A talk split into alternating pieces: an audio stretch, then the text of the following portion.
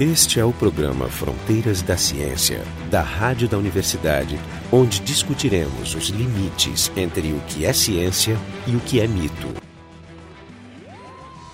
Hoje no programa Fronteiras da Ciência, diretamente de Boston, eu vou ter como convidado o professor Siddhartha Ribeiro, do Instituto do Cérebro de Natal. A gente vai estar conversando sobre sonhos. Em alguns programas anteriores a gente discutiu o sono e a gente sabe que tem uma fração né, durante o sono que estão acontecendo essas coisas que desde muito interessaram o homem, que são essas fantasias, essas histórias que parecem muito reais para quem está vivendo, e ao mesmo tempo, após o despertar, a gente se dá conta que ela é toda simbólica, muito maluca e parece não ter nenhum tipo de, de conexão lógica. Então, é, é realmente o sonho sempre atraiu atenção, teorizou muito sobre as razões do sonho, sobre as razões, não sobre os significados deles, se seriam premonitórios, mais tarde terapêuticos. Então eu queria começar primeiro perguntando o que te interessou quando começou a trabalhar. Eu sei que tu é um neurocientista, né? Tu trabalhas em muitas áreas diferentes dentro da neurociência, mas parece que uma coisa permeia todas que é o sonho. E por que que tu te interessa por isso? Bom, prazer estar aqui com você, falando pro para o seu público. O que me levou a estudar sonhos foi uma experiência pessoal. Vim aos Estados Unidos fazer o meu doutorado, cheguei em janeiro, em Nova York. A turma estava muito adiantada, eu, tava, eu cheguei no meio do, do ano deles. Na primeira semana eu não conseguia entender nada. Não entendia o que as pessoas estavam falando, não entendia nem o conteúdo, nem a forma. E tinha um sono completamente irresistível por dois ou três meses, quase três meses, eu, eu dormia quase o tempo todo, dormia 16 horas por dia, sonhava o tempo todo, não conseguia ficar acordado no laboratório e com muito incômodo, porque me parecia que o meu corpo estava me sabotando. Precisava mostrar serviço, precisava trabalhar, mostrar que tinha valido a pena me, me recrutar para o doutorado e eu não conseguia fazer isso. E fiquei muito preocupado com a sensação de que o sonho era o meu inimigo. Quando foi no início da primavera, o, de repente o sono passou, de repente eu estava entendendo tudo, tanto o inglês quanto digamos, a biologia, e tinha amigos, e estava trabalhando no laboratório, tendo resultados, e as coisas entraram nos eixos. E eu me dei conta de que o sonho, na verdade, não era o meu inimigo, de que o sonho estava me ajudando a me adaptar àquela situação nova. Fui pesquisar sobre isso, descobri que se sabia muito pouco, e falei, bom, então, já que se sabe muito pouco e isso é uma coisa relevante, é isso que eu quero estudar os sonhos eram relacionados com o dia a dia? Eram totalmente relacionados com as situações que eu estava vivendo. Com as situações novas? Novas. E com a língua inglesa, e com novas pessoas. E era uma situação muito estressante. Então, se você pega um animal e coloca ele numa situação muito estressante, se ele tiver a chance, ele vai se esconder e vai dormir. Como é que é a fisiologia do sonho? O que, que se sabe agora? Quando a gente está acordado, vários neurotransmissores estão sendo liberados no cérebro ao mesmo tempo. Então, acetilcolina, noradrenalina, serotonina, dopamina, todos esses neurotransmissores são muito abundantes na vigília. Quando a pessoa entra em sono de ondas lentas, que é a primeira fase do sono, esses neurotransmissores começam a mostrar uma redução e uma pulsação. Uma pulsação no sentido que eles, que eles, eles mudam no tempo níveis, os níveis sobem e descem, exatamente. Quando a pessoa entra em sono REM, dois neurotransmissores são reduzidos, a transmissão é reduzida, então os níveis de noradrenalina e de serotonina caem muito, é, quase a zero, enquanto que os níveis de acetilcolina sobem muito e os níveis de dopamina sobem um pouco. Então o sono REM... Teria um jeito de falar assim de forma mais popular, assim, o que, que quer dizer, por exemplo, noradrenalina descer? Noradrenalina está muito relacionada com a atenção. Então, então é, é, como se fosse um, diminuir a noradrenalina e relaxar o... Relaxar o funcionamento cerebral e permitir, na verdade, a formação de novas associações. Eu pensei que isso era a tal da acetilcolina. Aumentar a acetilcolina seria aumentar a aprendizado. Sim, mas na verdade o que eu quis dizer não, foi, não é exatamente o aprendizado. Se eu te peço para fazer uma associação de palavras, eu falo gato, você fala cachorro. É uma associação lógica. Tem uma pequena distância entre um conceito e outro. Você, dificilmente eu vou falar gato e você vai falar elefante. elefante né? Mas no sono REM isso acontece. E isso provavelmente tem a ver com os baixos níveis de noradrenalina. Quer dizer, a noradrenalina, quando ela está abundante, ela favorece as associações mais prováveis. Pela mesma. Se fosse favorecer o pensamento lógico. Isso, exatamente. E quando você está em sono REM, você não tem noradrenalina, então ao contrário, se favorece o pensamento ilógico, o pensamento associação mais livre. Isso provavelmente tem uma função, que é a de permitir a criação de novas ideias. Agora, você tem que depois pegar aquela nova ideia e testar na realidade, para saber se aquilo Mas aí tu, tu tá uma dizendo, loucura ou se aquilo é adaptativo. Está dizendo que a nova ideia, que a criatividade surge no sonho antes de surgir Sim, na vigília. eu acredito nisso. Eu acho tu que, acredita nisso? Eu acredito nisso. E eu acho que o nosso próprio modo contemporâneo consciente em que a gente passa o tempo todo imaginando o futuro com base no passado e fazendo micro simulações de futuro permanentemente. Eu vou pegar um ônibus, eu vou almoçar, eu vou jantar, eu vou dormir, eu vou viajar. O tempo todo você está imaginando você mesmo no futuro e você faz isso com base nas memórias do passado. Eu acho que a base disso é o sonho. Acho que a nossa consciência é, surgiu de uma intrusão do sonho na vigília. Ah, interessante. A gente está falando da fisiologia, então tem essa mudança dos neurotransmissores e o que mais? Na verdade, há muitas mudanças em termos hormonais, mudanças fisiológicas periféricas, uma, uma queda muito grande do tônus muscular. Então, durante o sono REM, você tem baixíssimo tônus, tônus muscular, o que é muito importante, porque senão você teria um sonho agitado e você se agitaria de verdade e, portanto, acordaria. Mas como seus músculos estão inibidos, você pode estar fazendo uma aventura do Indiana Jones no seu cérebro que seu corpo continua quieto. A grande pergunta é para que, que serve tudo isso? Porque é um estado muito longo em que você está exposto à predação, você não pode se proteger, você não tem sabe o sono em si, né? O sono em si. E o sono em si tem a função de descanso, tem a função de reposição de metabólitos. Agora, por que sonhar? Isso, exato. Se sonhar fosse apenas um epifenômeno, fosse apenas um, um produto, um subproduto do sono, provavelmente não, não seria uma coisa que ocuparia tanto tempo. Então a proposta que muitas pessoas têm hoje em dia, e eu acredito nisso, é que o sonho é uma espécie de simulação de um futuro possível. Que quando nós vivíamos nas cavernas, ou para um mamífero livre na natureza, uma simulação com poucas variáveis, porque no fundo você tem três problemas: matar, não morrer e procriar, os imperativos darwinistas. É, nós, seres humanos contemporâneos, temos milhares de pequenos problemas. Nós não temos os grandes problemas, os grandes problemas estão postergados, a morte é uma coisa que vem muito... A gente não acha que um tigre de dente de sabre vai aparecer aqui e matar a gente. Cara, se diz muito que a, o que a gente fez é transferir para os problemas diários aquela a, a angústia, a, angústia associada dos problemas com grandes. Com certeza, né? com certeza. Se você está atrasado 15 minutos, você fica sofrendo, mas na como verdade, se como fosse... se fosse uma questão de vida ou morte. Sim. E não é. Mas as pessoas percebem dessa maneira. E na verdade o que a gente observa é que as pessoas normalizam os seus problemas de acordo com o tamanho deles. Então, se você tem uma conta para pagar, você acha que está tudo muito ruim. Aí de repente aparece uma doença grave na família, aí você passa a considerar isso muito ruim e a conta para pagar deixa de ser importante. Então, os sonhos, eles acham, creio eu e outras pessoas acreditam nisso, que os sonhos evoluíram como uma maneira de, com base nas memórias do passado, imaginar o que pode acontecer amanhã. E isso, então, por exemplo, o animal teve um sonho que ele ia beber num determinado lugar, uma, um rio, e aí era atacado por um crocodilo. Então amanhã, quando ele acorda, ele vai lá com mais cuidado ou nem vai lá. Sim. Ah, então é, é como se ele montasse as estratégias ou os pensamentos que ele pode vir até amanhã. E, exatamente. De uma maneira mais livre. Até já se fez um experimento de inibir sonho. Acho o que que acontece se discute muito o que, que acontece quando uma pessoa não consegue dormir. Mas o que, que acontece quando uma pessoa não consegue sonhar? Existe alguma alguma síndrome, existe algum problema que seja ausência de sonho que a gente possa chegar lá e dizer, ah, essa é a consequência? Esse experimento não foi feito de maneira bem controlada. Ele foi feito em animais, que é a privação do sono REM. Sim. Mas o sonho não é o sono REM. Trabalhos do Mark Solms, que é um Solms, neurologista é, sul-africano, mostraram que o sonho é algo que ocorre no sono REM, mas que não se confunde com o sono REM. E o sonho, você pode uh, ter uma pessoa que tem sono REM e não sonha. E quando isso acontece é porque a pessoa tem uma lesão de sistemas de recompensa no cérebro que dependem do neurotransmissor dopamina. Então o sonho não é simplesmente a reverberação de uma memó de memórias, a ativação de memórias, mas é a ativação de memórias com o objetivo de buscar recompensa e evitar punição. Então está é, tá ligado à função ecológica, quer dizer, a, a inserção do animal em, em, seu, em seu ambiente, as suas funções ecológicas. Então, um, predador vai ter sonhos uh, muito diferentes da presa. Né? O predador tem sonhos em que ele, a ansiedade do predador é não encontrar a presa, e é uma busca ativa. Já a ansiedade da presa é fugir do predador, é uma coisa mais passiva, uma coisa de se esconder. O, o que é interessante é que os sonhos não são apenas ligados a esse lado negativo que seria a teoria de simulação de ameaças. Os sonhos também têm um viés positivo. Pessoa pode ter um sonho de satisfação do desejo, tipicamente freudiano, isso também acontece. Então a gente precisa de uma teoria de sonhos que possa dar conta de uma variedade muito grande de experiências.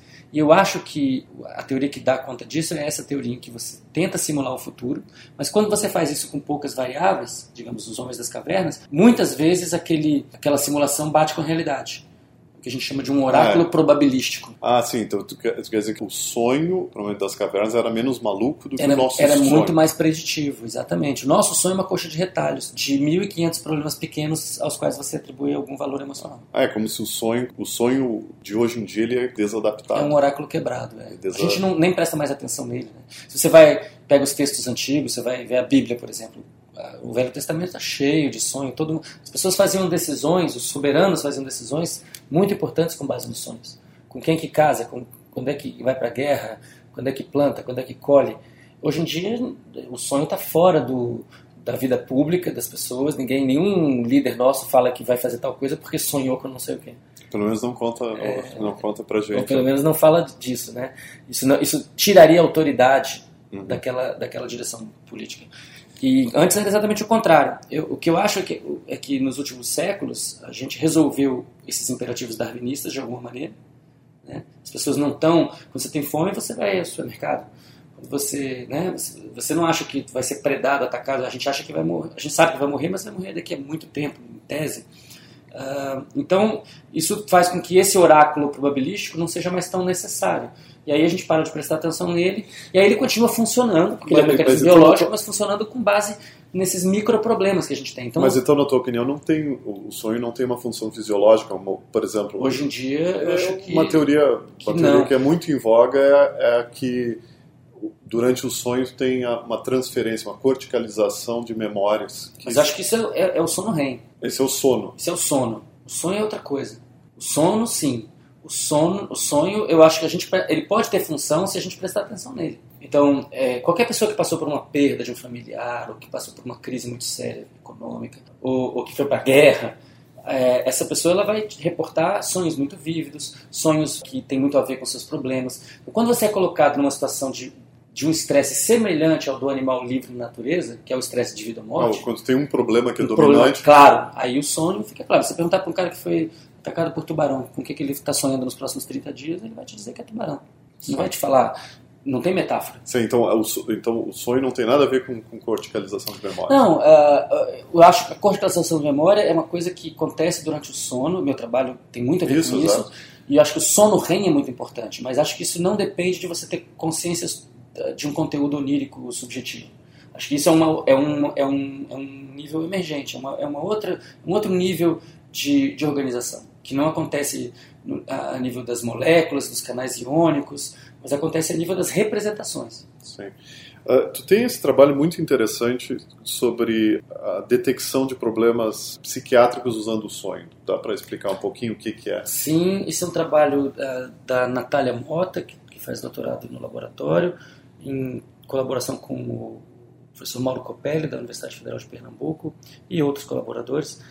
É, o que a gente mostrou é que se você, se você grava uma entrevista com um paciente psiquiátrico e pergunta para ele ou para ela sobre se você faz uma entrevista perguntando sobre como, como, é, como foi o seu dia anterior, se você tem memórias do passado, contando histórias do passado, faz uma série de perguntas eh, que podem ser perguntas sobre o passado recente ou o passado remoto, mas sobre a vigília, sobre um período que a pessoa estava desperta, e você faz uma análise estrutural desses relatos, esses relatos não são muito diferentes entre bipolares, esquizofrênicos e sujeitos controle. Mas se você pergunta para esses eh, sujeitos experimentais eh, sobre um sonho deles, pede para eles te contarem, o que você verifica é que os relatos são estruturalmente muito diferentes. Mas então é é possível saber se o cara é esquizofrênico ou se ele é, ou se ele é portador de esquizofrenia ou se ele é portador de bipolaridade, eh, olhando para esses relatos, olhando para a estrutura desses relatos. Quando tu fala em, estru em estrutura, tu fala numa análise um pouco mais sofisticada do que simplesmente entender o sonho. Ah, sim, Mas tu, sim, consegue- sim. tu conseguiria dizer assim, ah, eu estou ouvindo esse sonho do jeito que ele está sendo contado, já estou me já estou entendendo que essa pessoa é do, Os, do os- tipo tal os e não do tipo... psiquiatras são treinados para capturar essas, essas recursividades, as variações da Mas de estrutura. forma intuitiva, de, talvez. de maneira é, de maneira tem mais a ver com arte do que com ciência tem a ver com uma percepção intuitiva depois de ter visto muitos exemplos a pessoa cria uma sensibilidade para esse tipo de variação nós sabemos que eh, sintomas como fuga de ideias como a, a alogia A lógica que é. que é a pessoa falar pouco, embotada, ou a logorreia, que é ao contrário, que a pessoa fala demais, a divergência, a pessoa muda de assunto toda hora. Todos esses sintomas são levados em consideração pelo, pelo psiquiatra.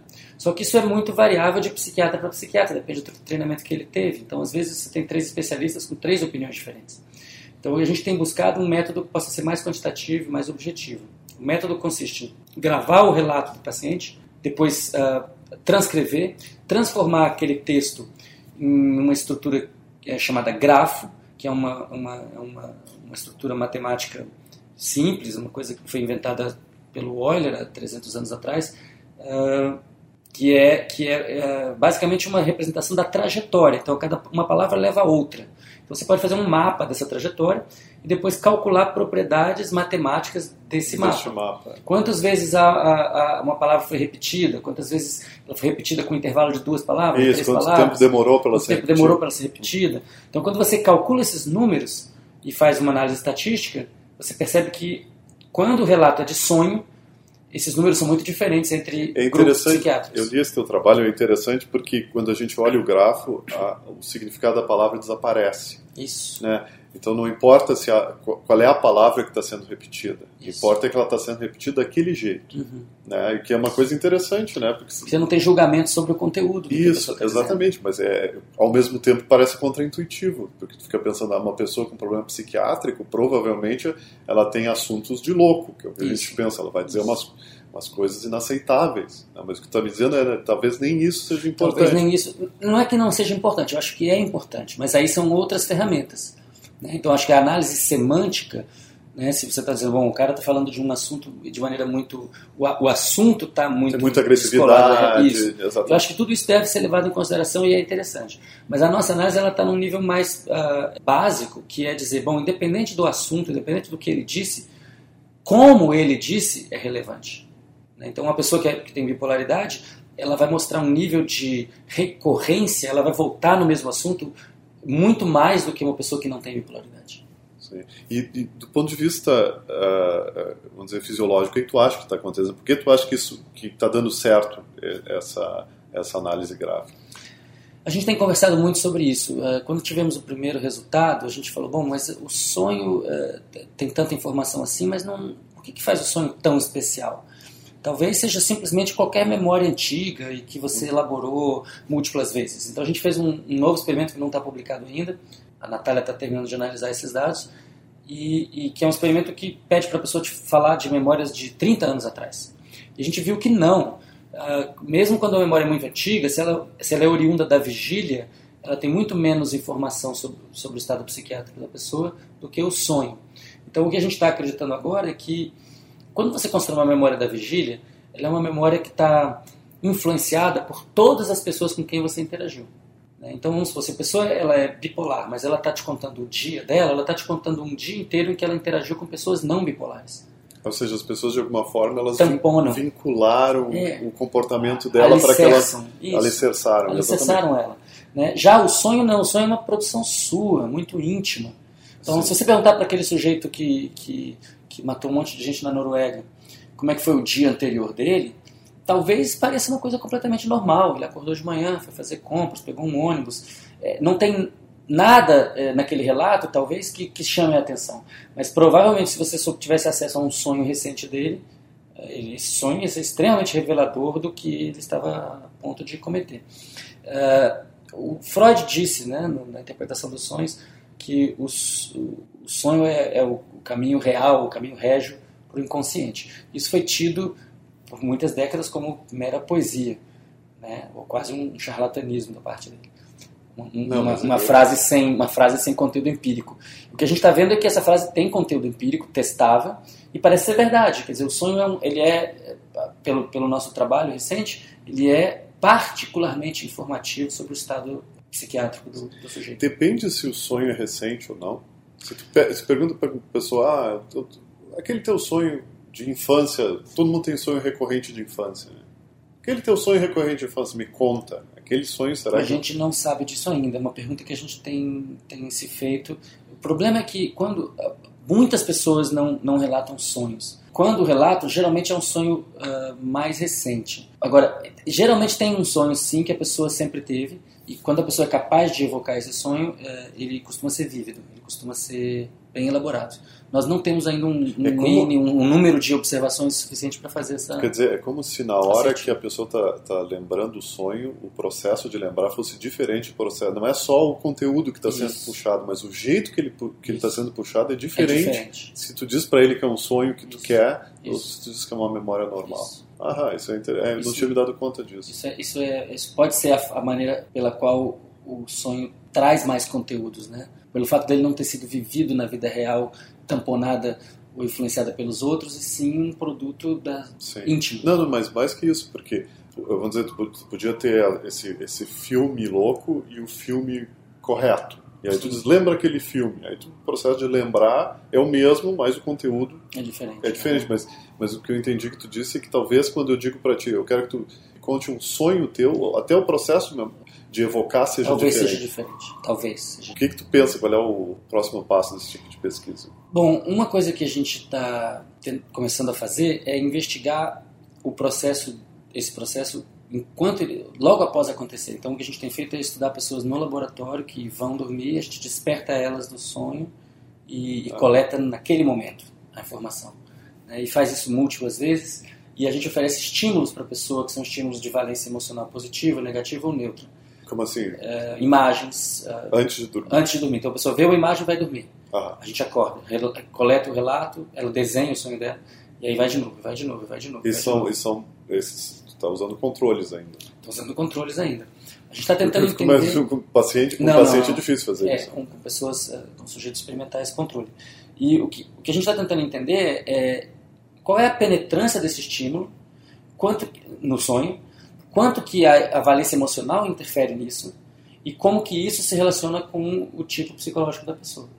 Né? Então, ah, esse é um caminho. Outro caminho é aumentar essa amostra para muitos centros diferentes para tentar chegar em uma espécie de exame psiquiátrico quantitativo ah, que possa auxiliar o psiquiatra a fazer suas decisões. Então, a pessoa chega lá, é, é, ela está sendo tratada e não está funcionando. O psiquiatra tira uma droga, coloca outra droga, aumenta a dose, diminui a dose, mas ele não é guiado por exames, ele é guiado só pelo feeling dele. Então, o que a gente quer é criar um, um- um exame quantitativo, Ah. barato, rápido, De fato, então, o, seria, seria o, a- procurar a droga que ajustasse o sonho da pessoa. Exato, Ajustar que ajustasse os parâmetros E de. não de- ajustar a queixa. Exato. Que, e, e talvez ajustar os parâmetros de grafo.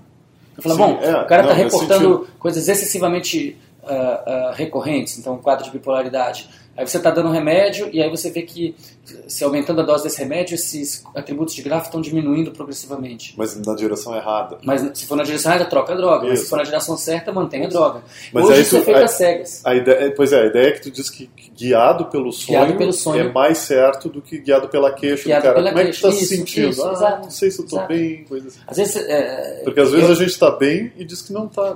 né? eu não sou médico, mas a Natália é psiquiatra, então ela tem contato direto com os pacientes e ela fala isso, né? Às vezes você pergunta para um paciente que está em estado psicótico agudo, você está ouvindo vozes? E aí ele fala, não. E ele está ao mesmo tempo conversando, olhando, olhando para o lado, assim, quer dizer, o que ele está te relatando não quer dizer que seja o seu conteúdo mental, digamos, Claro. mais franco.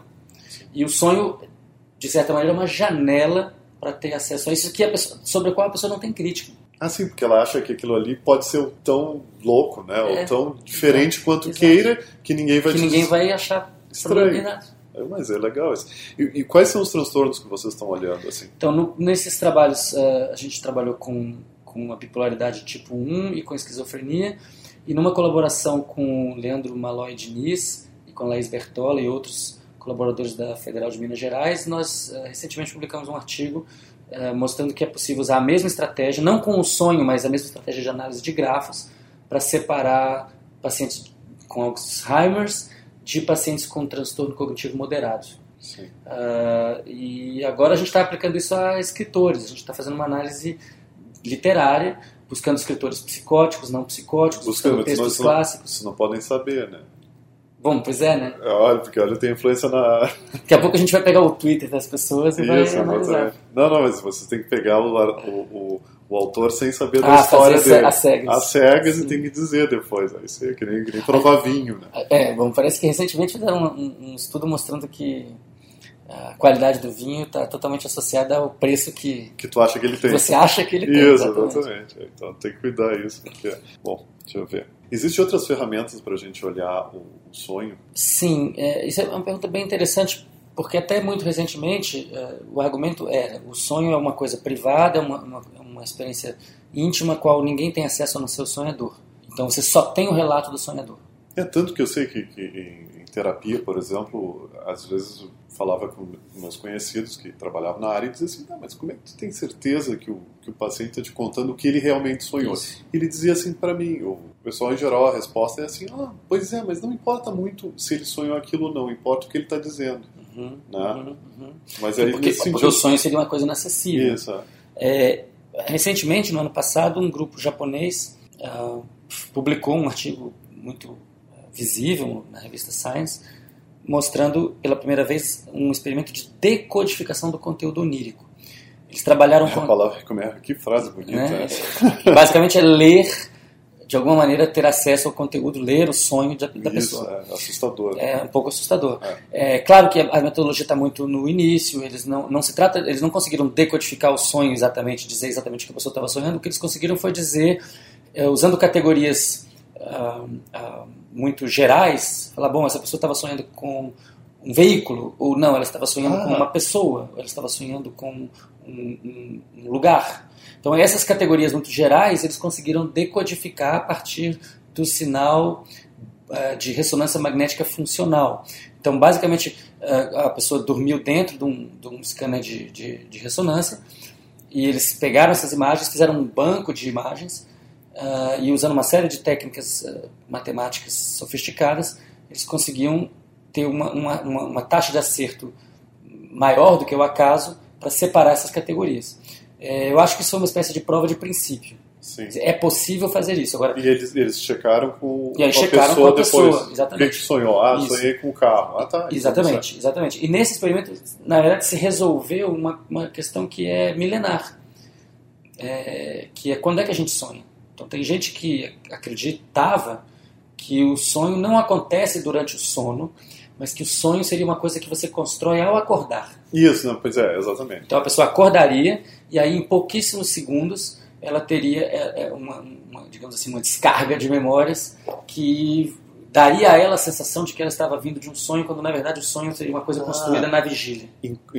toda a questão temporal seria, seria uma seria questão. Uma ilusão. ilusão. Isso. Porque às vezes a gente tem essa sensação que passou a noite inteira sonhando. O, o que esse experimento mostrou é que isso não é verdade. Porque o, se você tirar os, os dados do cérebro, depois que a pessoa acordar, tem muito menos informação sobre aquele, sobre aquele sonho do que antes dela acordar. Pico de informação é 10 segundos antes da pessoa acordar. Uh, então, então uh, esse experimento, que é um experimento que é uma prova de princípio, ele também nos dá uma informação básica. Ele diz o seguinte: não, o sonho acontece durante o sono. Sim. Quando você está sonhando, quando você relata um sonho, você está falando de alguma coisa que aconteceu contigo no sono. Uhum. Parece trivial, mas na verdade é um debate filosófico. Não, é interessante, difícil. é interessante. Porque se tudo, se tudo mais é, é, é fantasioso, por que, que a, a, noção do, do, passar do tempo não seria? Não seria. Né? Exato. Ah, em casos de coma, pessoas que estão em coma ou em, é, em redução do nível de consciência, dependendo do grau, a pessoa é, passa o tempo todo sonhando. Pois é, isso. Pessoas passam um mês em coma e elas relatam imensos sonhos. Se o estado for, de redução de consciência for muito profundo, isso, isso não vai acontecer. Ah, beleza. Então, uh, eu já perguntei sobre futuros dos sonhos, né? Quer dizer, Freud está certo, na tua opinião? Freud eu acertou nessa? Nesse aspecto, ele acertou na música talvez não na, na, na, interpretação que ele fazia? Ou até eu sou um fã do Freud, acho que o Freud é um, era um neurocientista com poucos métodos à disposição e ele fez uma opção radical que era estudar o comportamento humano. E fez observações profundas que até hoje a gente está uh, investigando. Quanto mais o tempo passa, mais se percebe que a contribuição dele foi uma contribuição uh, efetiva para a ciência. Então, não, não acho que é o caso de dizer que tudo que ele fez está tá certo ou é, é, bom, mas criticamente. Porque, não, porque como qualquer cientista como, erra. Né? Evidentemente, e escreveu Só quem não é mais de 100 anos é. atrás. Exato. É. Mas eu acho que uh, o, futuro, o futuro é brilhante para Freud. Quer dizer, a, a, a, a, contribuição freudiana é uma contribuição que interessa a neurociência. Nos últimos 10, 15 anos, isso está ficando cada vez mais evidente. Não. Tá certo, obrigado. Então esse foi o Fronteiras da Ciência. Hoje a gente teve aqui o Siddhartha Ribeiro, do Instituto do Cérebro de Natal, né? e a gente discutiu sobre sonhos. Eu sou o Marco Idiarte, direto de Boston, e também do Departamento de Física da URGS. O programa Fronteiras da Ciência é um projeto do Instituto de Física da URGS, técnica de Gilson de Césaro e direção técnica de Francisco Guazelli.